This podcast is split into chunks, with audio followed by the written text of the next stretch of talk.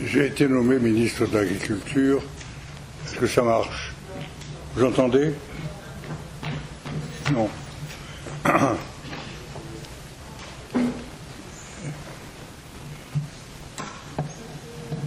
J'ai été nommé ministre de l'Agriculture pour avoir dit à la tribune du Sénat que je prenais la parole dans un débat sur l'agriculture à la demande du président du Sénat et parce que je ne connaissais rien à l'agriculture.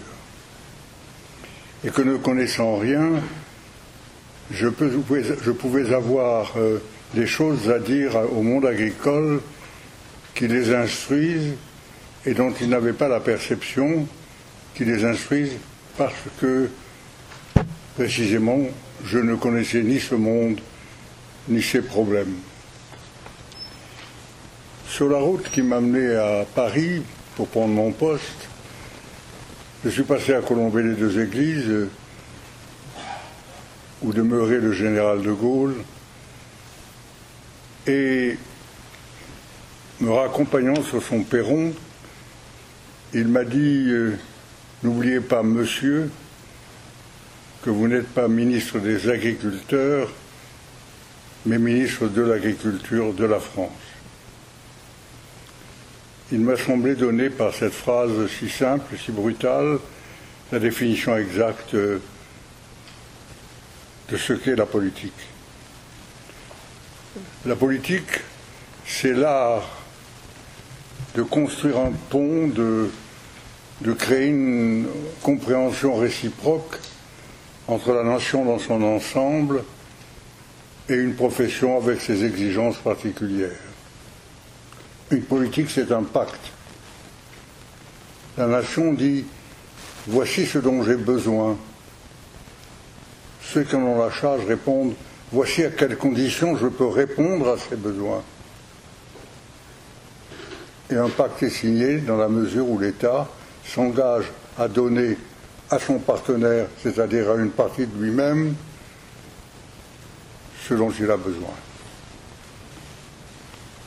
Et je dois dire, j'ai, au cours de ma carrière, qui a 60 ans maintenant, 63 même, j'ai plusieurs fois éprouvé cette, euh, la, vérité de, ce, de cette réalité. La politique est en définitive un médiateur. Un médiateur, c'est-à-dire euh, celui ou celle qui donne à des partis opposés des raisons de travailler ensemble un, pays, un, village, le monde sont nécessairement divisés. il faut leur donner des raisons de travailler ensemble, et faute de les leur donner, on ne peut pas les gouverner. Dans mes recherches, j'ai rencontré une série de problèmes que je vais aborder maintenant. Je me suis demandé successivement, par hasard sans doute, ou pas tout à fait par hasard, je me suis demandé, mais si nous manquons d'eau, comment, l'agriculture va-t-elle fonctionner? Si nous manquons de, de pétrole, comment les voitures vont-elles fonctionner? Et j'ai donc systématisé cette approche en partant de nos ambitions, de nos prétentions, de nos besoins, pour essayer de voir dans quelle mesure euh, il pouvait être satisfait. Et suivant un, certain plan qui n'est pas très rigoureux, mais que chacun pourra suivre, je voudrais énoncer les problèmes que j'ai rencontrés sur le chemin de ma recherche. Le premier phénomène, celui qui parle le plus fort à quiconque étudie et c'est incontestablement celui de l'espèce humaine prise comme telle.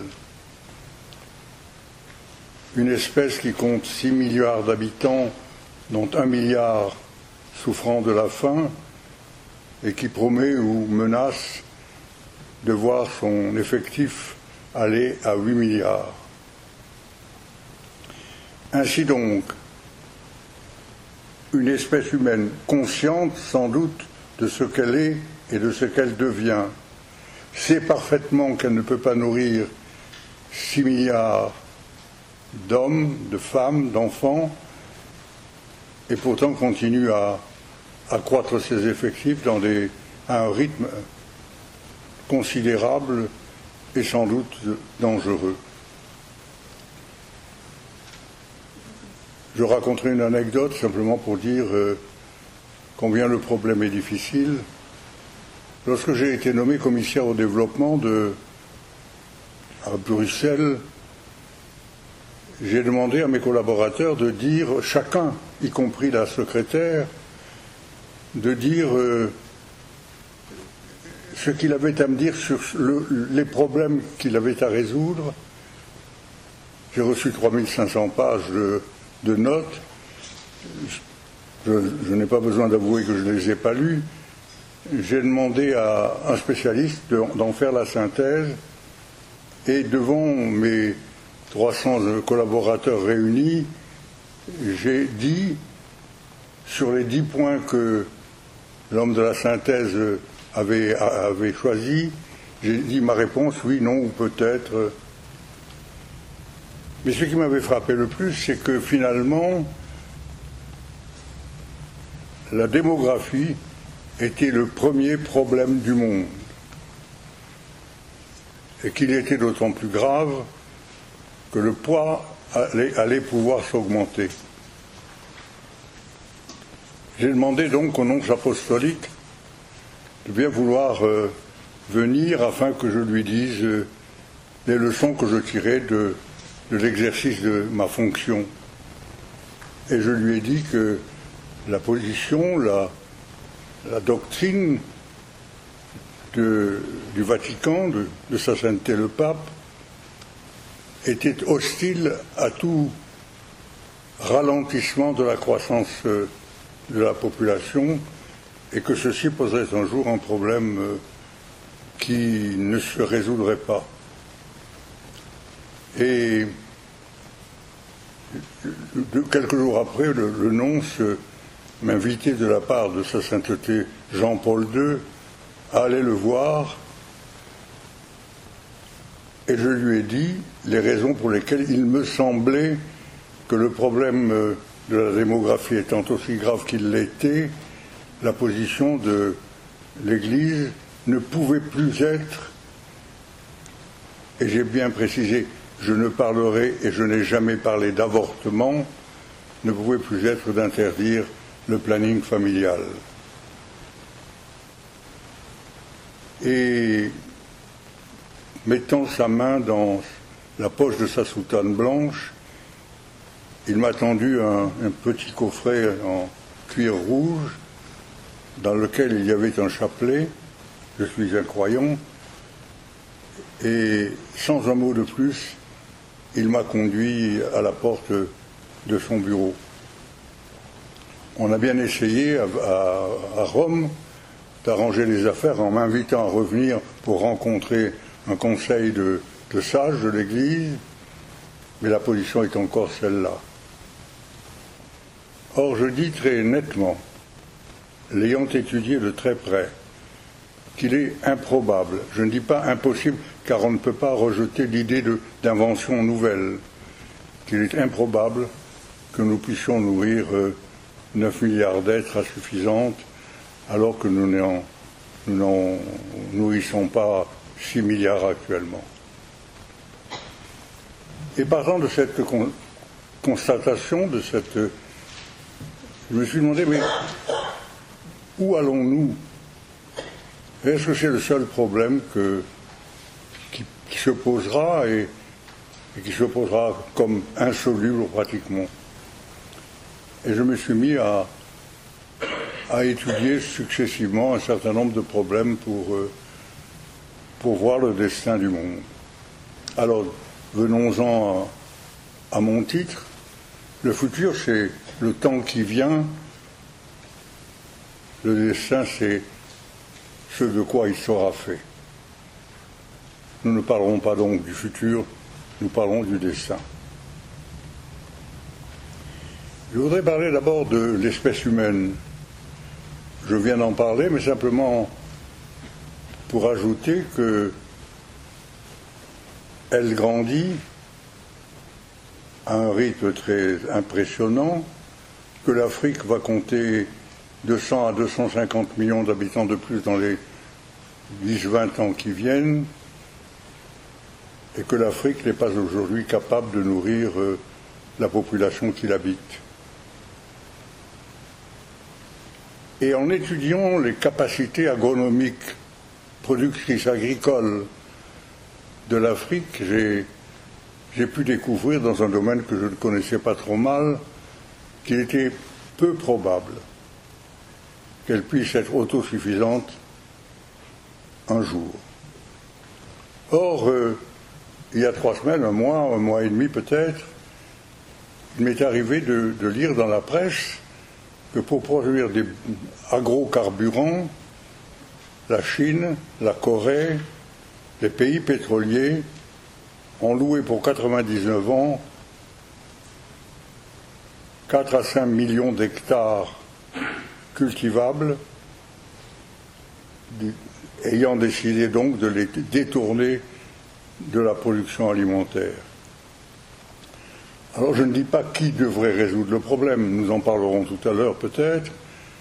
Je dis qu'il est tout de même dramatique de penser que l'on peut, pour avoir de l'essence, enfin du carburant, détourner des milliers d'hectares de la production, sans se soucier de savoir quelle serait la conséquence.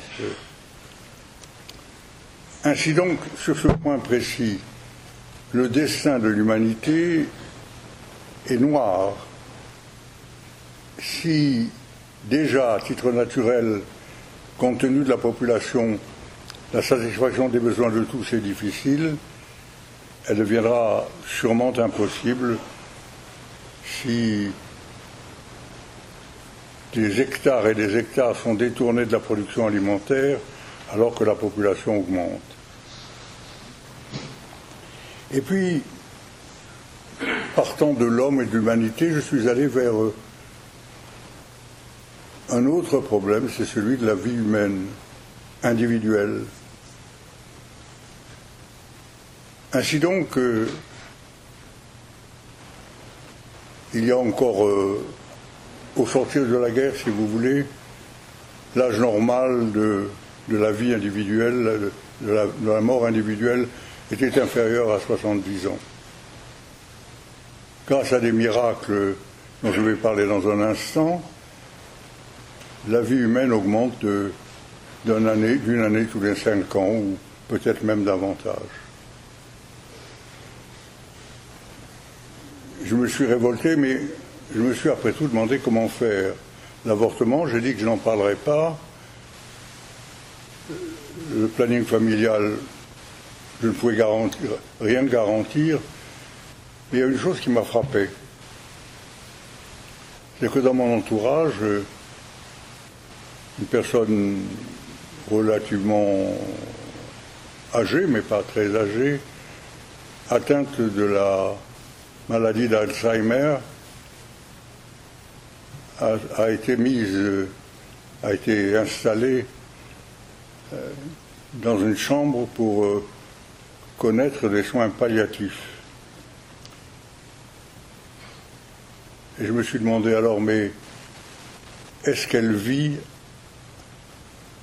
alors qu'hier encore, euh, venant dans sa chambre, je, l'ai vu les yeux grands ouverts, j'ai promené la main devant son visage, elle, elle n'a pas bougé.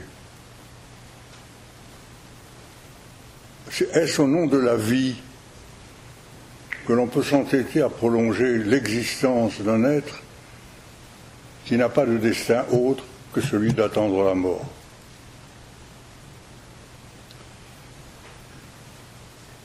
Et puis, continuons mon chemin. J'ai essayé de me faire une idée de, la vie d'un Français moyen,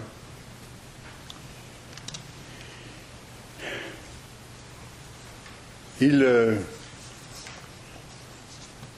se mettait à travailler, je mets là les femmes à part, non pas qu'elle ne travaille point, mais la plupart restaient à la maison.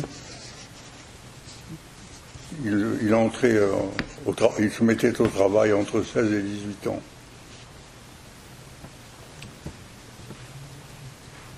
Il travaillait plus de 2000 heures par an.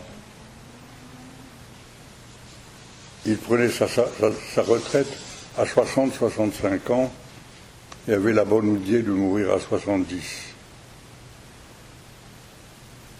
Actuellement, on se met au travail à 22-23 ans. On travaille 1700-1500 heures par an. Et on a la bonne idée de vivre jusqu'à 70, 75 ans.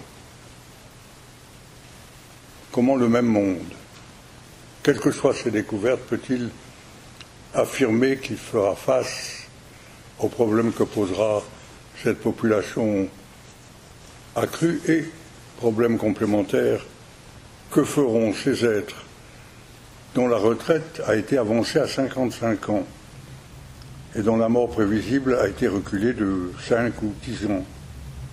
Que feront ces êtres Ou qu'en fera-t-on Est-ce que nous sommes capables de donner un sens pendant 20 ou 25 ans et avec quelle retraite? Car, autre problème, et il n'est pas sans intérêt, car, euh, autre problème, euh,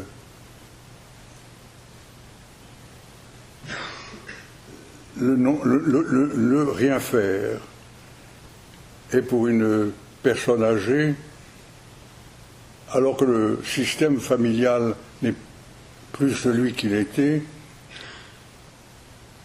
la vie d'une personne âgée n'est plus du tout ce qu'elle était jadis. Ainsi donc, euh, nous avons, non, j'ajoute un élément, et calcul fait, enquête faite, euh, j'ai appris, euh, non sans surprise, qu'en définitive, euh, des dépenses de sécurité sociale dont l'homme a besoin de faire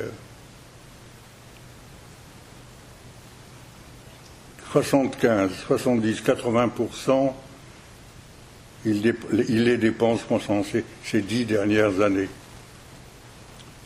C'est-à-dire on travaille moins, on s'arrête plus tôt, on vieillit beaucoup, et c'est en vieillissant qu'on coûte le plus cher à une sécurité sociale. Mais quelle sécurité sociale?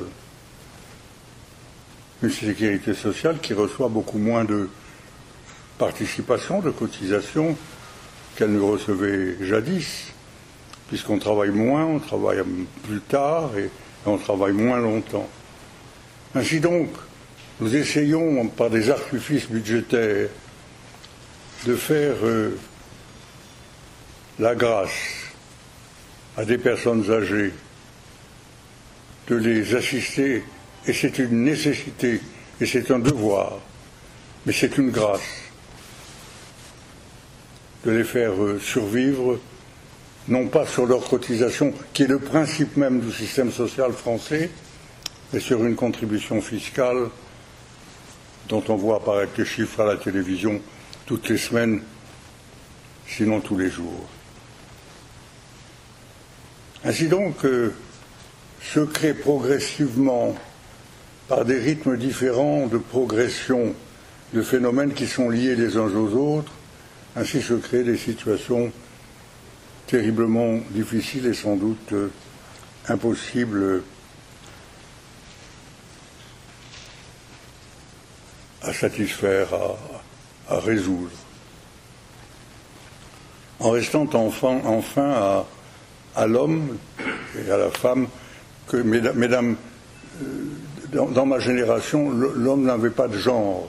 On disait l'homme en parlant l'être humain, si vous voulez. Alors ne vous choquez pas quand je dis l'homme plutôt que l'homme et, la femme, les êtres humains. Les êtres humains euh, connaissent une éducation Et se trouve que je suis en train de préparer un livre sur l'éducation. Depuis l'éducation familiale jusqu'à l'éducation permanente. Et j'ai la tristesse de voir que le système de l'éducation n'est pas adapté à la réalité qui est aujourd'hui la, vérité réelle et qu'en définitive l'éducation se évolue par euh, petites réformes de rien qui ne l'avancent en rien et perturbent le système. Je voudrais vous dire euh, deux exemples pour vous montrer à quel point il peut y avoir euh, dissonance entre ce qu'il serait normal d'espérer et ce qui existe en fait. Dans une réunion que j'organisais dans une ville de Bourgogne et qui était fréquentée par euh, des enseignants à 80%, un débat est engagé et je dis aux enseignants, vous éduquez. Trois, quatre, cinq bras se lèvent pour me dire que nous ne sommes pas des éducateurs, mais nous instruisons. À quoi je leur ai fait remarquer que le propos était singulier, alors que le ministre de l'Éducation nationale, de l'Éducation nationale était devenu le ministre de l'Instruction publique. Et puis, engageant avec mon public un, débat, j'en suis arrivé à leur dire euh, une phrase de Jean Jaurès, ministre de l'Éducation nationale fameux. J'ai demandé, mais est-ce que vous n'avez pas lu la phrase de Jean Jaurès? Vous enseignez moins ce que vous savez que vous n'enseignez ce que vous êtes. Comment est-il possible que la vérité étant éclatante, elle n'est pas aussi absolue qu'elle apparaît dans la contradiction que j'ai mise en lumière, mais il y a contradiction. On n'a rien fait pour changer les choses. Et dans une autre réunion, j'ai eu l'occasion de, faire remarquer à des, instituteurs, hommes que je ne critique en aucune façon, car en définitive, la République a fait l'éducation à son image et celle-ci ne fait que le lui rendre. J'ai constaté qu'on n'en parlait que de l'école, et je me suis un peu emporté, je ne le regrette d'ailleurs pas, en leur disant Mais est-ce que vous n'avez pas lu dans vos propres publications que le savoir d'un jeune individu du niveau du bachot est constitué par, à 40% parce qu'il a appris à l'école et à 60% ce qu'il a appris dans la rue à la télévision ou à l'ordinateur. Et je leur ai demandé, mais il faut leur, apprendre à apprendre. Et ils me disent, en apprenant, nous apprenons à apprendre. Je réponds, vous apprenez à apprendre ce que vous apprenez, vous n'apprenez pas à apprendre ce que vous n'apprenez pas. Si bien que je me trouve devant le problème de l'éducation que je me pose à moi-même, devant le problème comment faire pour un corps pour lequel j'ai beaucoup de considération et que je ne mettrai pas personnellement en cause, à aucun titre. Comment le faire changer alors qu'on l'a fabriqué comme ça depuis des générations? Si l'école n'est que pour enseigner ce qu'elle dit, elle n'enseigne pas tout ce qu'elle doit enseigner. Et j'en arrive dans mes réflexions à substituer à la leçon du maître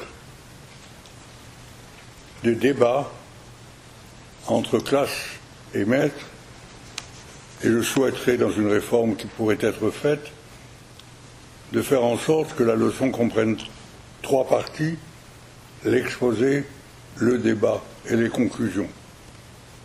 L'exposé du maître, le débat à deux, les conclusions du maître. Et le hasard a fait que j'ai rencontré un psychologue qui m'a dit Mais vous avez raison, parce que l'on retient beaucoup plus ce que l'on a entendu ou dit dans une discussion que ce que l'on a entendu passivement.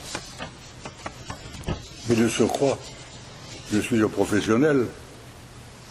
Quand j'ai été nommé ministre de l'Agriculture, j'ai introduit dans l'éducation le 10% dans toutes les classes, et, tout le temps, oui, dans toutes les classes, 10% de, de débats socioculturels dont le programme est désormais mis au point par débat entre le maître, les maîtres et les élèves. Et je raconte une histoire, je raconte mon histoire, parce que c'est tout ce que je vous dis là, je l'ai vécu. J'ai été gravement à l'hôpital il y a trois mois, et j'ai vu venir dans ma chambre une personne que je n'attendais pas, car elle était chef de clinique, et en même temps, elle n'était pas chef de ma clinique, si j'ose ainsi m'exprimer. Elle était là depuis une demi-heure à bavarder, choses et d'autres.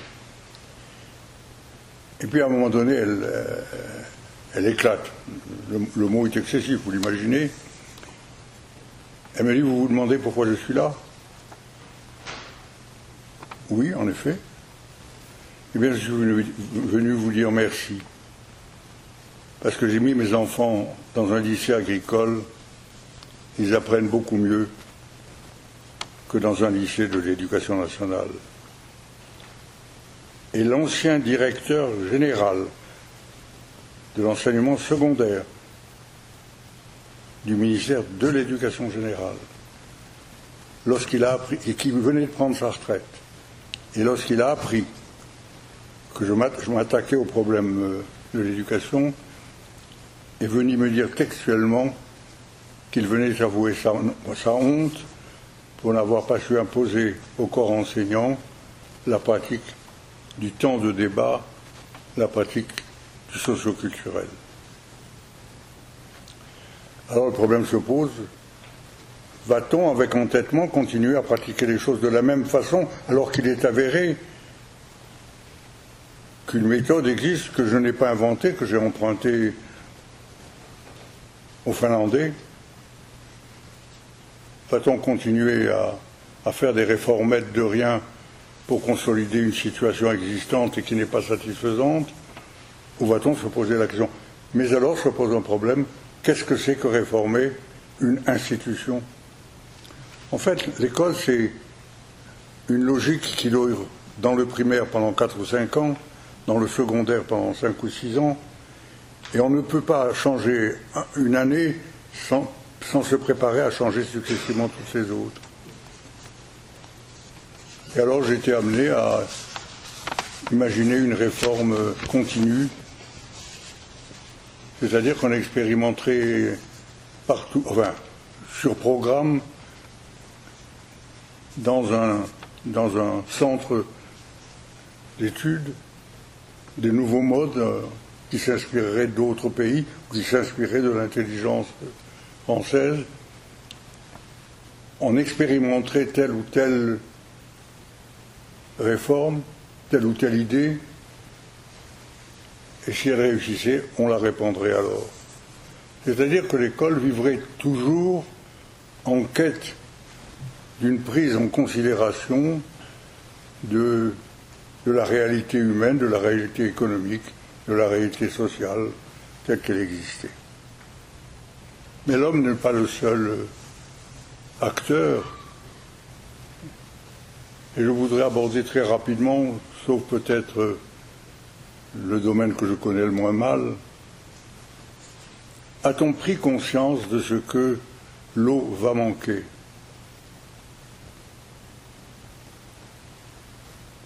A-t-on pris conscience de ce que l'énergie va manquer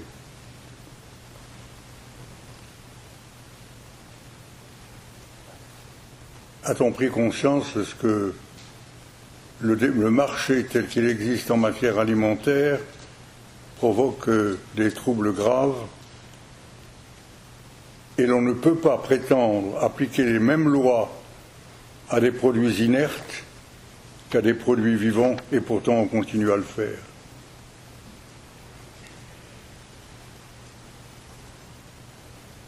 Il y a encore euh, l'espace terrestre il est grignoté dans des proportions incroyables par euh, l'urbanisation, par les, infrastructures.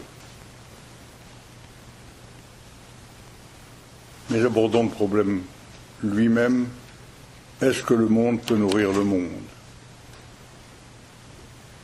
Ma réponse est catégorique après une certaine pratique et, certaines études le monde ne nourrira pas le monde s'il continue à agir comme il le fait.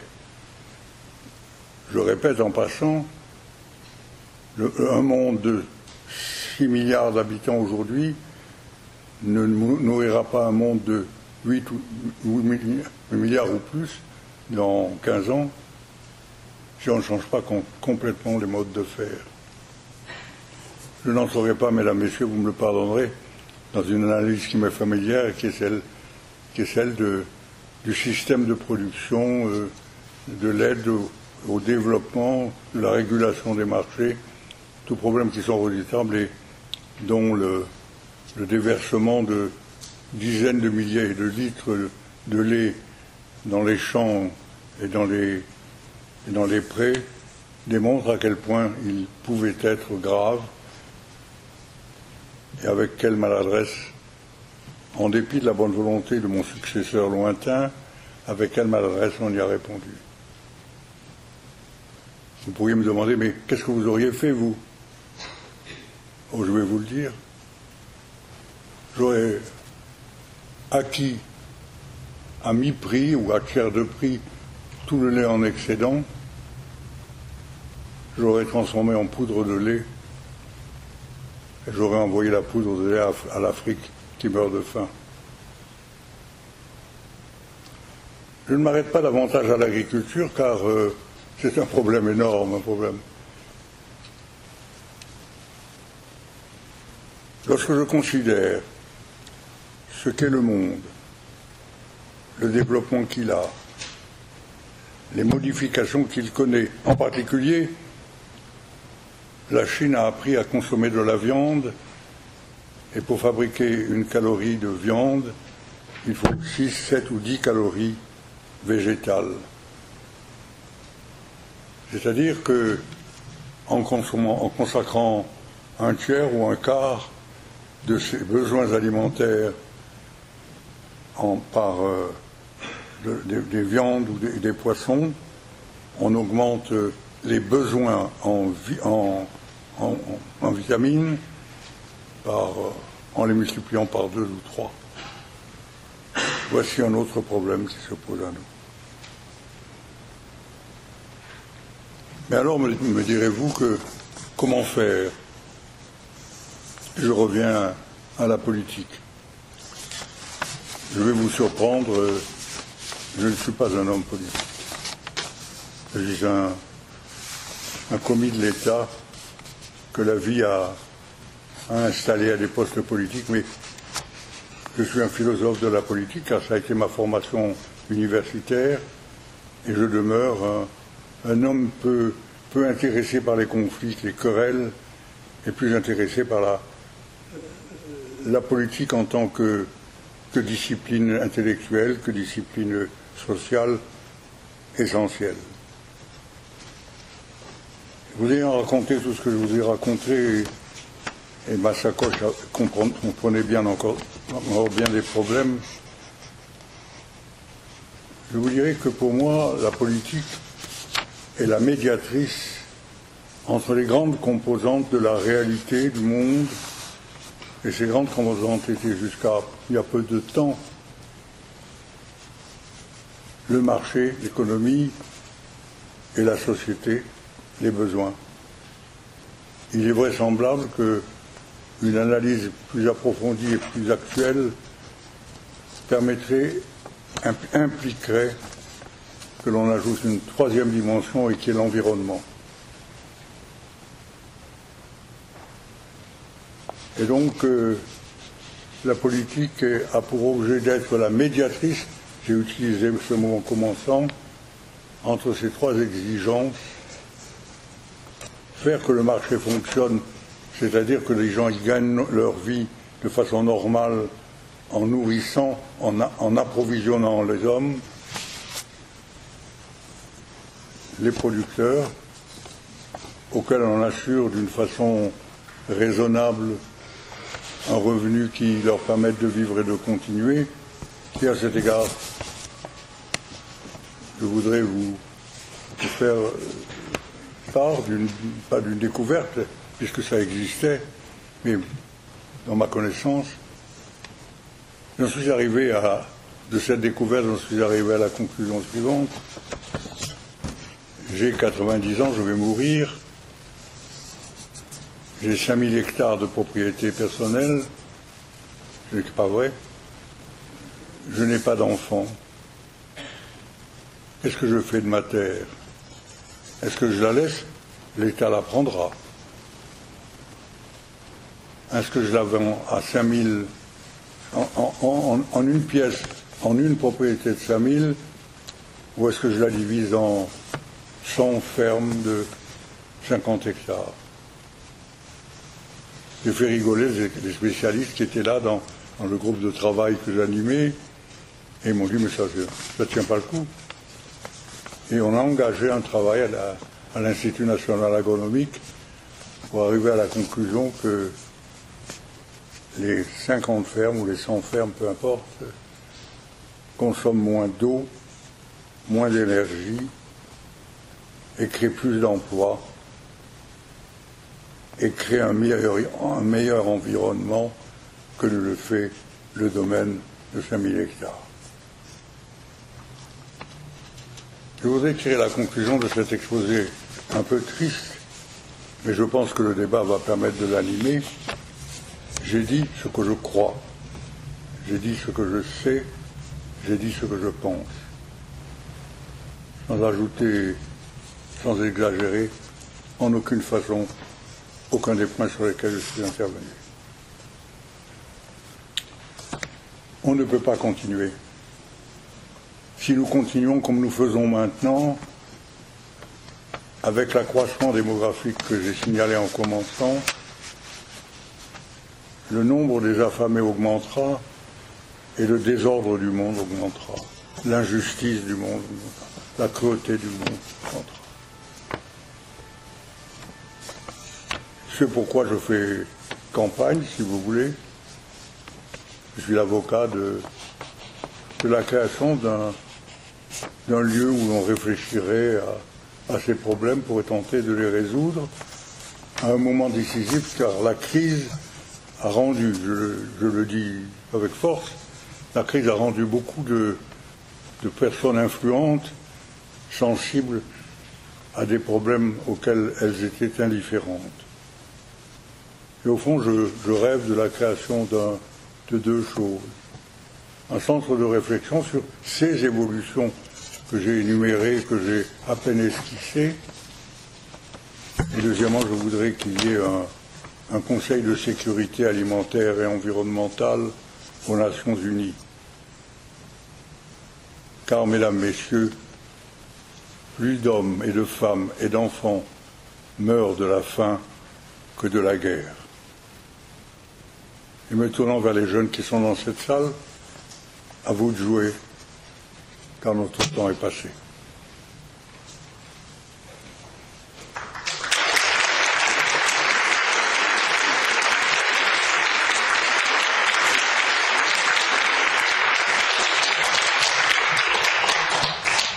Je signale que je suis un peu plus qu'un peu sourd. Et si, ou bien il y a un micro que l'on apporte, ou bien l'intervenant vient vers moi pour, me faire, pour se faire entendre. Et je répondrai question par question. tout d'abord, M. Pizarro, je voudrais vraiment vous remercier pour votre intervention. Je ne, comprends rien. Alors, je vous remercie pour votre intervention qui va, je pense, susciter de nombreuses questions. Est-ce que, vous entendez avec, euh, avec le micro? Non Vous n'entendez pas? Je vais faire passer le micro à la, salle. oui, oui, oui, oui, oui, oui. Bien. Alors, euh, je vais faire le, le médiateur, euh, pour prendre vos questions et effectivement les redire à M. Pisani. Donc, euh, voilà. Vous pouvez poser toutes les questions que vous désirez.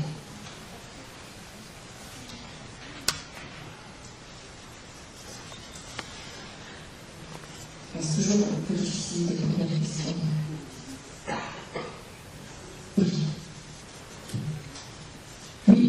Pisani, j'aimerais vous demander euh, ce que vous pensez euh, aujourd'hui de la situation en Nouvelle-Calédonie et de l'évolution euh, politique de ce territoire, vous qui avez contribué à un moment historique, à l'histoire contemporaine de la Nouvelle-Calédonie. Je suis plus capable de vous dire ce qui s'est passé il y a 25 ans que de vous dire ce qui s'y passe maintenant. Je crois qu'il y a un nouveau, nouvelle tension. Je me permets de penser que les maladresses qu'on a commises en Guadeloupe ne sont pas totalement étrangères à l'animation de la Calédonie. Car analyser ce qui s'est passé en Guadeloupe, il y avait un débat syndical, un débat syndical, qui est devenu grave, d'autant qu'il y avait un animateur qui était un peu chaud. Et finalement, on a envoyé un médiateur entre la population travailleuse noire et les blancs. Et ce, médiateur était blanc. Il n'y avait pas un médiateur d'ailleurs, un médiateur différent. Et c'est devenu un débat racial. Et comme le gouvernement, en tant que tel, n'a pas pris position sur le débat, c'est devenu un débat politique. Un débat politique que l'on pouvait éviter. Madame, quand je suis arrivé en Calédonie, puisqu'on me posait la question, mais arrêtez-moi parce que c'est une aventure incroyable, j'ai réuni dans mon bureau, après avoir un peu étudié, etc., j'ai réuni dans mon bureau les deux leaders, les Caldoches et les Kanaks. Et je les, ai, fait parler en présence d'un d'autre. Et ils ont parlé avec franchise. Et très calmement, et pliant les papiers sur lesquels j'avais pris des notes, je leur ai dit, vous avez tous les deux raison. Et ne vous attendez pas, ni vous ni vous, que je donne tort à l'autre.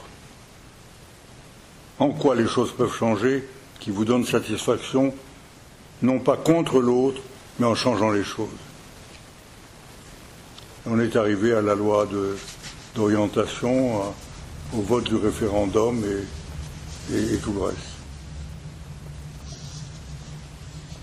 Si vous voulez, j'insiste un peu car euh, le, dans, mon propos, le concept ou le mot de médiation est apparu plusieurs fois. Je crois que c'est le mot clé. Je crois que c'est la, la procédure clé et je vais vous donner la définition que, je donne de la médiation. C'est l'art de donner à deux, à deux adversaires des raisons de travailler ensemble. Il faut leur donner des raisons. Il ne faut pas leur dire il faut que vous vous mettiez d'accord. Voilà ce qu'il y a à faire, il faut que vous le fassiez ensemble, ce qui n'est pas du tout la même procédure.